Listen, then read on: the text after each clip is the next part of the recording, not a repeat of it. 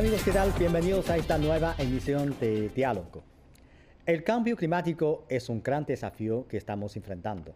China, como el país en vía de desarrollo más grande del mundo, ha venido practicando sus compromisos y ha realizado una serie de proyectos de cooperación sur-sur para abordar el cambio climático. En años recientes, mediante la ejecución de proyectos de mitigación y adaptación al cambio climático, la cooperación en la construcción de zonas de demostración con bajas emisiones de carbono y la formación para el desarrollo de capacidades, China ha hecho todo lo posible para ayudar a otros países en vías de desarrollo a mejorar su capacidad para combatir el cambio climático. En mayo de este año se celebró una ceremonia de entrega en Cuba, en la que China donó 5.000 sistemas fotovoltaicos a este país caribeño. Sobre el asunto, nuestro corresponsal Abel González entrevistó al señor Rosel Quera Campaña, director de energías renovables del Ministerio de Energía y Minas de Cuba. Conozcamos. Ante todo, quisiéramos agradecerle por esta entrevista. El proyecto de donación de sistemas fotovoltaicos realizado por la República Popular China a Cuba es un paso de avance en la lucha contra el cambio climático. ¿Qué usted nos puede contar sobre el equipamiento que se ha donado en esta oportunidad? Este es un proyecto que tiene un alto valor social porque se trata de llevarle eh, el servicio eléctrico eh, utilizando sistemas solares fotovoltaicos a campesinos, a viviendas de campesinos, a familias que, están, eh, que viven en, en zonas montañosas donde no llega el sistema eléctrico nacional. Con esos, eh, con esos sistemas solares fotovoltaicos, alrededor se va a darle servicio eléctrico a alrededor de 5.000 familias. Eh, se le está dando servicio eléctrico a 5.000 familias.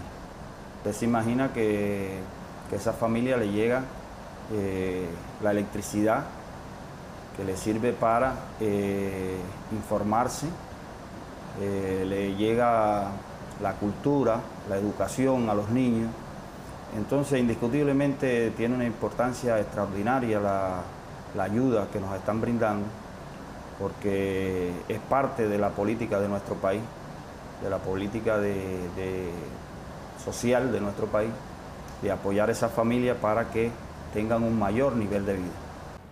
¿Cuál es la situación de la familia a la cual se le va a donar estos sistemas fotovoltaicos? ¿Qué situación real tienen y cómo los va a ayudar en su vida? Sí, estos, estos módulos que eh, nos ha donado el gobierno y el pueblo chino, como te decía, eh, va a facilitar el servicio eléctrico a 5.000 viviendas. Eh, con, esta, con, este, con esta tecnología que, produce electricidad sin contaminar, porque es a partir de la energía solar, las viviendas pueden conectar un televisor, es decir, tienen una fuente de, información, pueden conectar, tener alumbrado, tienen alumbrado, es decir, tiene cinco puntos de luz cada, cada módulo que se instala y otros servicios de eh, como tener darle carga a un, radio, eh, cargar un teléfono, es decir, tiene, pueden eh, tener acceso a, varios, a varias tecnologías eh, en cada módulo. ¿Por qué ambas partes decidieron que este era un buen ámbito para la cooperación? ¿Cómo está la cooperación entre Cuba y China en este sentido? Bueno, nosotros conocemos, de, nosotros conocemos que, China tiene la mejor tecnología eh, solar fotovoltaica y de prácticamente del mundo y tiene mucha capacidad. Es decir, nosotros hemos, esta es la última de la, digamos, de los de los proyectos que recibimos de, China, pero anteriormente ya habíamos hecho varios parques solares fotovoltaicos donados por, por China. Eh, muchos especialistas cubanos han sido capacitados en China en, la utilización de esta tecnología eh, solar fotovoltaica y entonces la prioridad que el gobierno cubano le ha dado a llevarle el servicio eléctrico a toda la población, esté donde esté, y además el conocimiento de que China tiene la voluntad y la tecnología fue lo que nos llevó a, tomar la decisión de que este proyecto lo íbamos a dedicar a darle, a, darle servicio eléctrico a estas viviendas y a esta población que tanto lo necesita. ¿Cómo está avanzando el desarrollo de las energías renovables en Cuba? Tanto energía eólica, fotovoltaica y de otro tipo. Sí, eh, la energía renovable en Cuba eh, cuenta con una prioridad del gobierno cubano.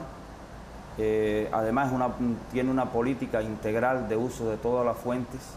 Principalmente el programa cubano contempla el uso de la energía solar, tanto solar fotovoltaica como solar térmica, el uso de la energía eólica para construir parques eólicos y la biomasa cañera y forestal. Esos son los programas principales, pero es una política integral.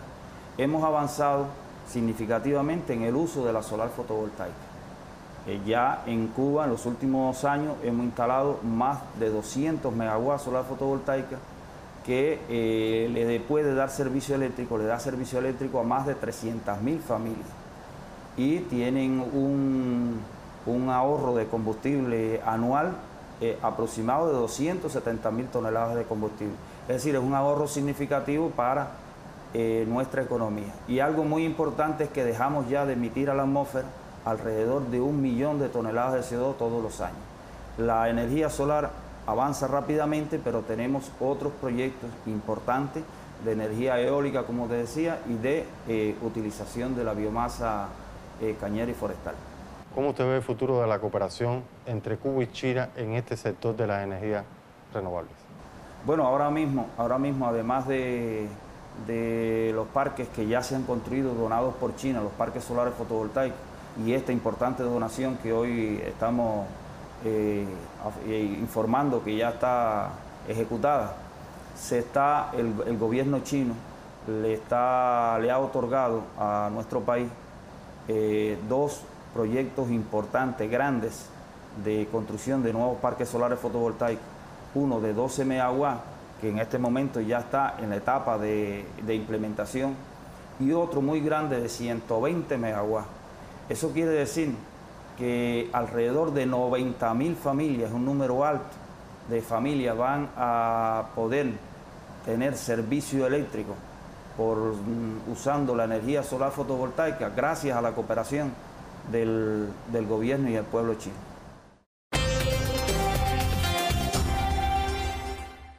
El embajador de China en Cuba, Ma Hui, también hizo presencia en el evento. A responder la pregunta de nuestra corresponsal Hoyachi, el alto diplomático chino expresó que China y Cuba siempre han mantenido comunicaciones fluidas en la lucha contra el cambio climático y nos presentó los planes de cooperación entre los dos países. Veamos la entrevista.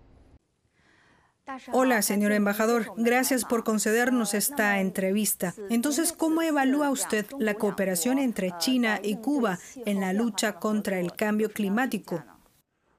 Creo que el significado de esta cooperación reside en cuatro aspectos importantes. Primero, China es un actor proactivo en materia de cambio climático y se adhiere a una vía de desarrollo sostenible, verde y con bajas emisiones de carbono y al mismo tiempo China también promueve de forma activa la cooperación sur-sur en el cambio climático, especialmente para ayudar a los países en vías de desarrollo a mejorar su capacidad para hacer frente al cambio climático. En septiembre de 2015, el gobierno chino anunció la creación de un fondo de cooperación sur-sur para el cambio climático de 20 mil millones de yuanes, unos 3 mil millones de dólares, ese mismo año, el presidente chino Xi Jinping, mientras asistía a la conferencia sobre el cambio climático de París, propuso una iniciativa 10-100.000 que anunciaba que China construiría 10 zonas de demostración de bajas emisiones de carbono en los países en desarrollo pondría en marcha 100 proyectos de adaptación y mitigación del cambio climático y proporcionaría mil plazas de formación sobre el cambio climático para los países en desarrollo, este proyecto es una iniciativa concreta y con resultados visibles dentro de este conjunto de medidas. Segundo punto, mejorar el bienestar del pueblo y lograr el beneficio social.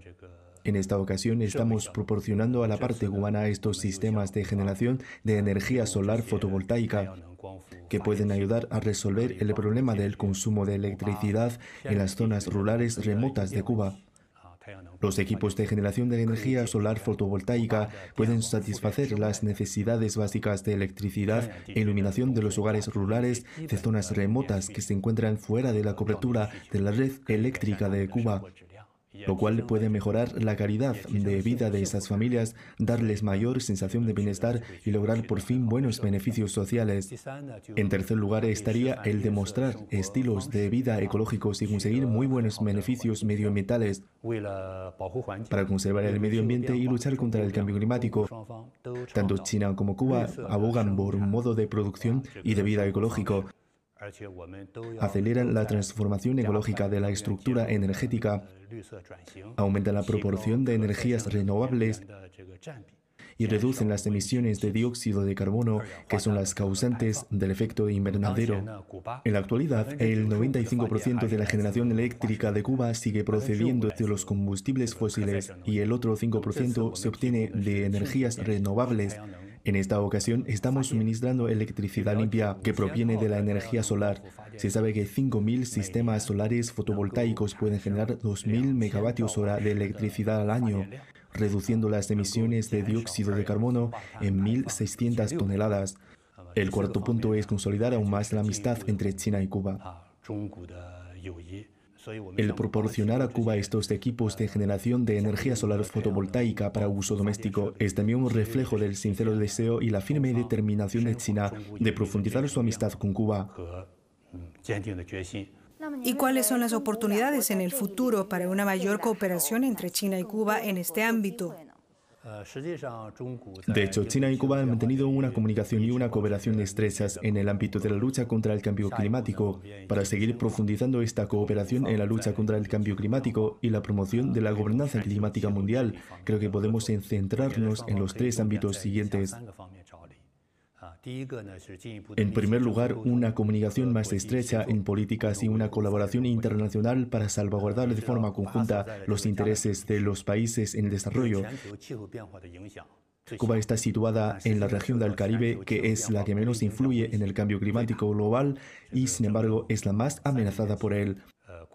Hace 30 años, el ex líder cubano Fidel Castro advirtió en la cumbre de la Tierra de Río de Janeiro de los peligros que suponía el cambio climático para la humanidad.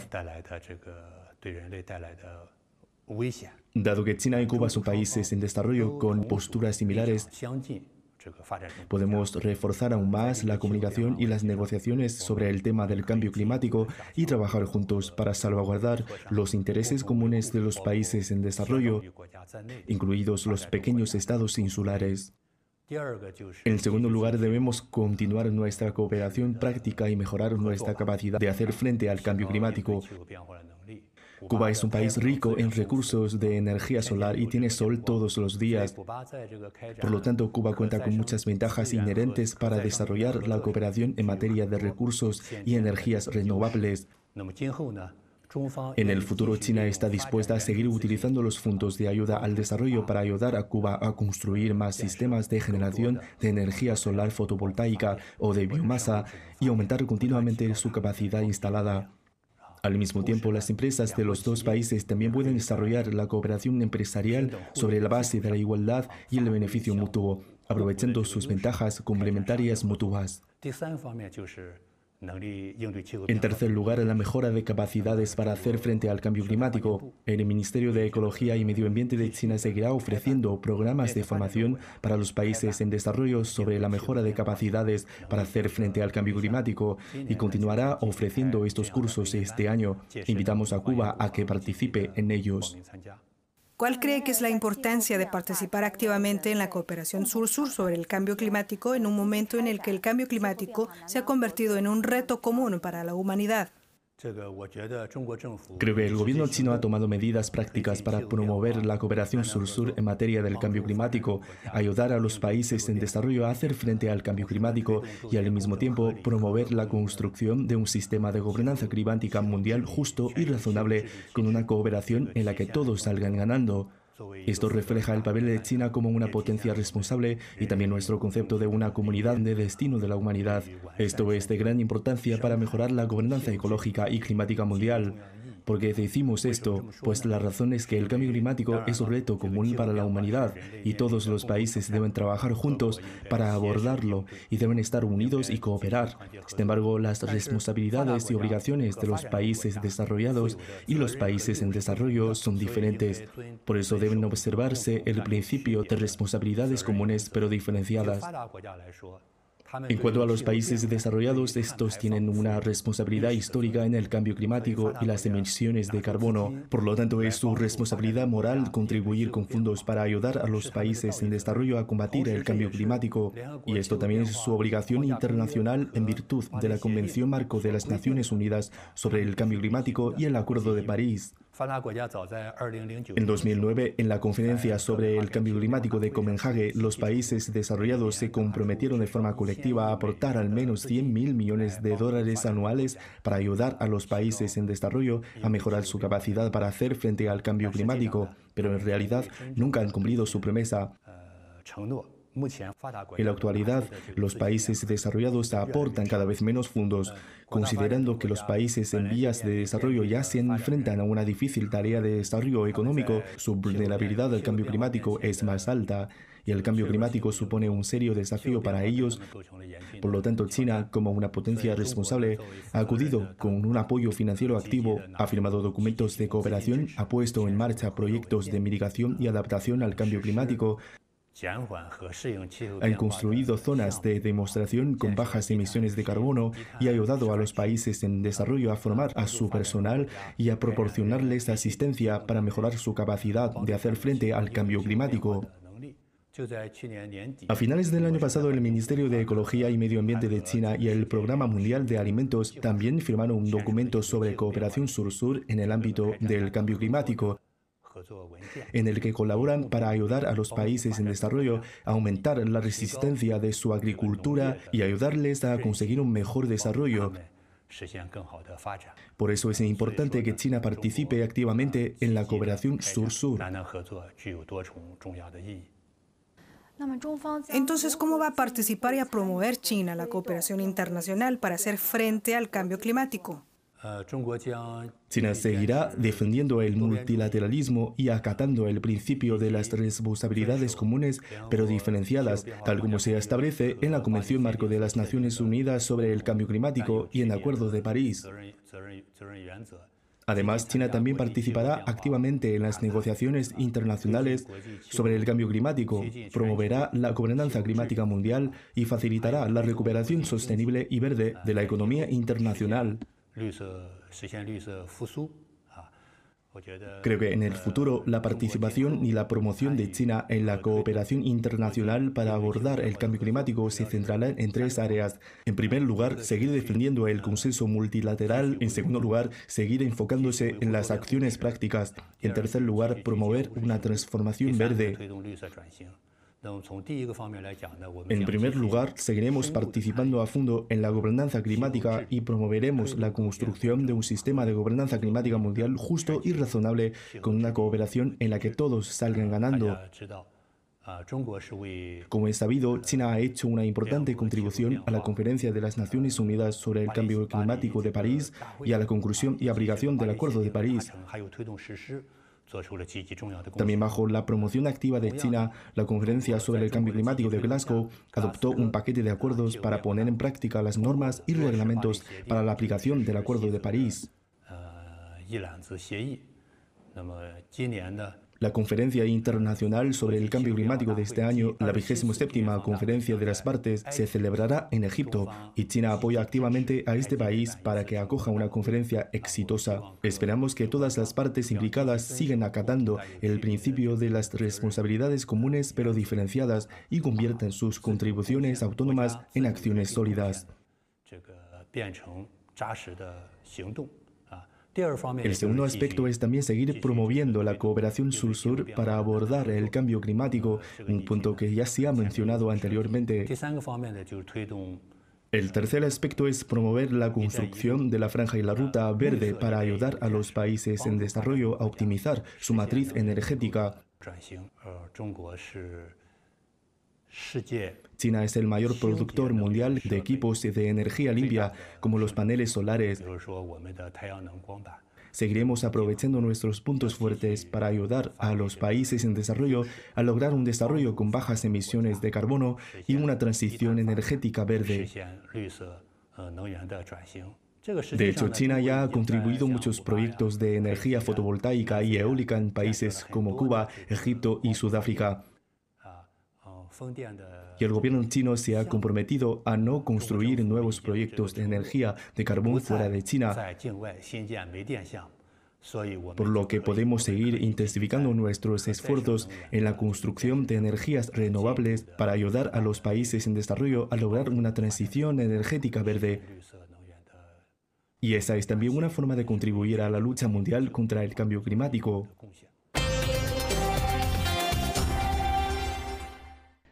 ¿Qué acciones ha realizado China en la lucha contra el cambio climático? Además de la cooperación entre China y Cuba, ¿qué otros proyectos e historias existían en la cooperación sur-sur para combatir el cambio climático?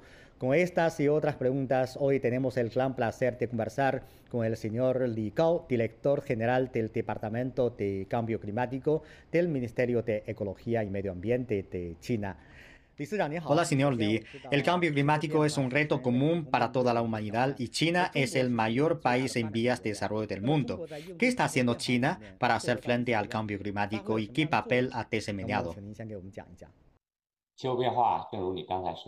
Como decía usted, el cambio climático es un asunto relacionado con el futuro de la humanidad y el desarrollo de todos los países, y es un gran desafío global que preocupa a la comunidad internacional.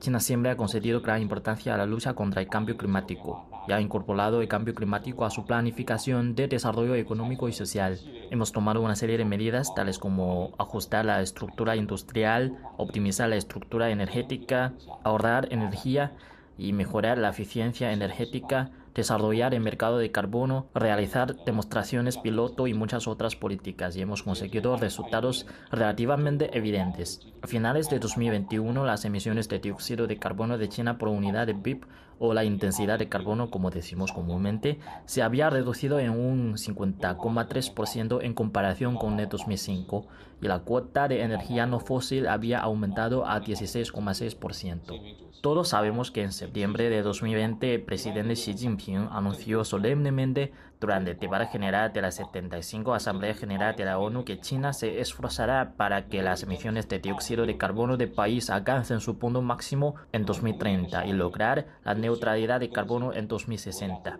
Y en diciembre del mismo año anunció nuevos objetivos e iniciativas para una contribución nacional autónoma actualizada. Estos nuevos objetivos e iniciativas significan que lograremos la mayor reducción de la intensidad de las emisiones de carbono del mundo y que pasaremos del pico de carbono a la neutralidad de carbono en el menor tiempo de la historia mundial, lo que supondrá una profunda tarea sistemática, económica y social que requerirá esfuerzos denodados. China insiste en platicar lo que platica. Hemos formulado el sistema de acción 1N para aplicar el objeto de carbono dual. Ahora estamos organizando a las industrias locales, a las empresas y a la sociedad en su conjunto para promover continuamente su aplicación. Estamos adoptando fuertes medidas internas para hacer frente al cambio climático, a tiempo que promovemos activamente la cooperación sur-sur en materia de cambio climático. Estamos haciendo todo lo posible para ayudar a otros países en vías de desarrollo a mejorar su capacidad para combatir el cambio climático mediante la ejecución de proyectos de mitigación y adaptación al cambio climático, la cooperación en la construcción de zonas de demostración con bajas emisiones de carbono y la formación para el desarrollo de capacidades. Hemos llevado a cabo muchos proyectos como los satélites de detección de clima en África, las zonas de demostración de bajas emisiones de carbono en el sudeste asiático y las lámparas de ahorro de energía en los pequeños países insulares.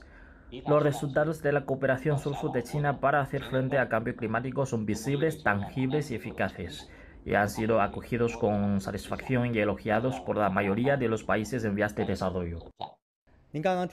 A mediados de mayo, China donó sistemas solares fotovoltaicos a Cuba. Este es un ejemplo muy típico de la participación de China en la cooperación sur-sur en materia de cambio climático, es decir, ayudando a los países en vías de desarrollo mediante donaciones. ¿Qué esperamos conseguir con esta ayuda? El objetivo general de nuestro programa de cooperación sur-sur en materia de cambio climático es mejorar la capacidad de los países en vías de desarrollo receptores de ayuda para hacer frente al cambio climático. El ahorro energético y la reducción de emisiones de gases de efecto invernadero son los impactos más directos de los proyectos de asistencia material de la cooperación sur-sur en los países receptores de ayuda.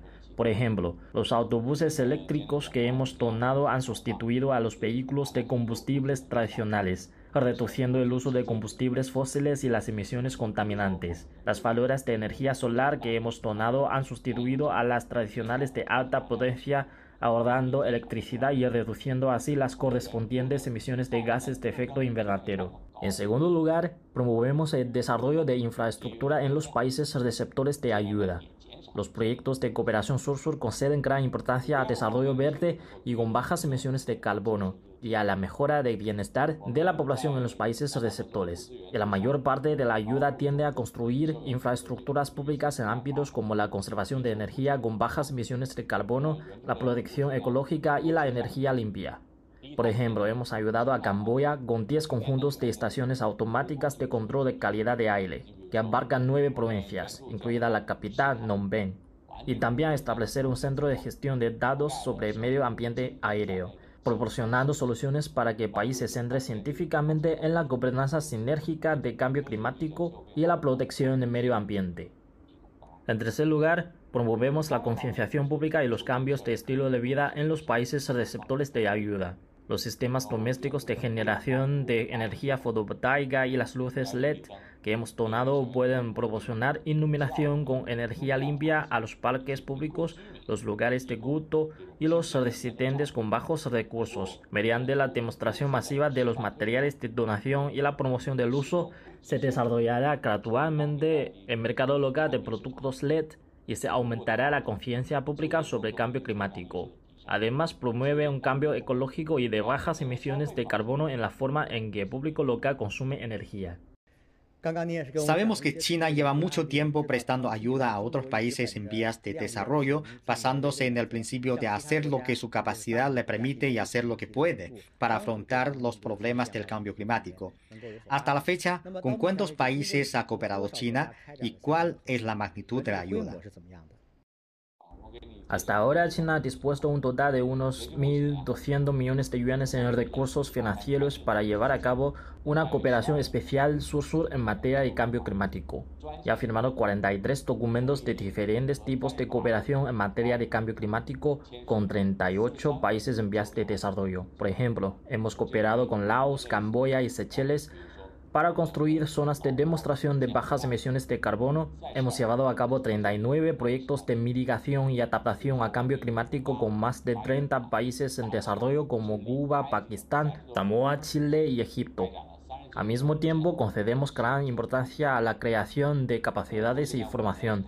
Se han realizado 45 cursos de formación en China para abordar el cambio climático en el marco de la cooperación sur-sur y hemos formado a unos 2.000 funcionarios y técnicos en el ámbito de cambio climático para más de 120 países en vías de desarrollo, lo que ha dado buenos resultados. Desde 2021, China ha llevado a cabo nuevos trabajos en el ámbito de la cooperación sur-sur para tratar el cambio climático y ha propuesto nuevas iniciativas. Por ejemplo, hemos emitido la Declaración Conjunta sobre la Cooperación China-África para combatir el cambio climático y el siguiente paso es intensificar la cooperación sur-sur entre China y África para luchar contra el cambio climático. También hemos creado el Centro de Cooperación sobre Cambio Climático de los países insulares del Pacífico para promover la cooperación con ellos en la lucha contra el cambio climático. Estos esfuerzos proporcionan un plan de solución chino para ayudar a otros países en vías de desarrollo a responder activamente al cambio climático. Me gustaría subrayar que es una política a largo plazo de China desarrollar la cooperación sur-sur para enfrentar este fenómeno y seguiremos promoviéndola activamente. Gracias, señor Li. Así concluimos esta emisión de Diálogo. Muchas gracias por sintonizarnos y les invitamos a continuar disfrutando de los programas de CGTN Español. Hasta la próxima emisión.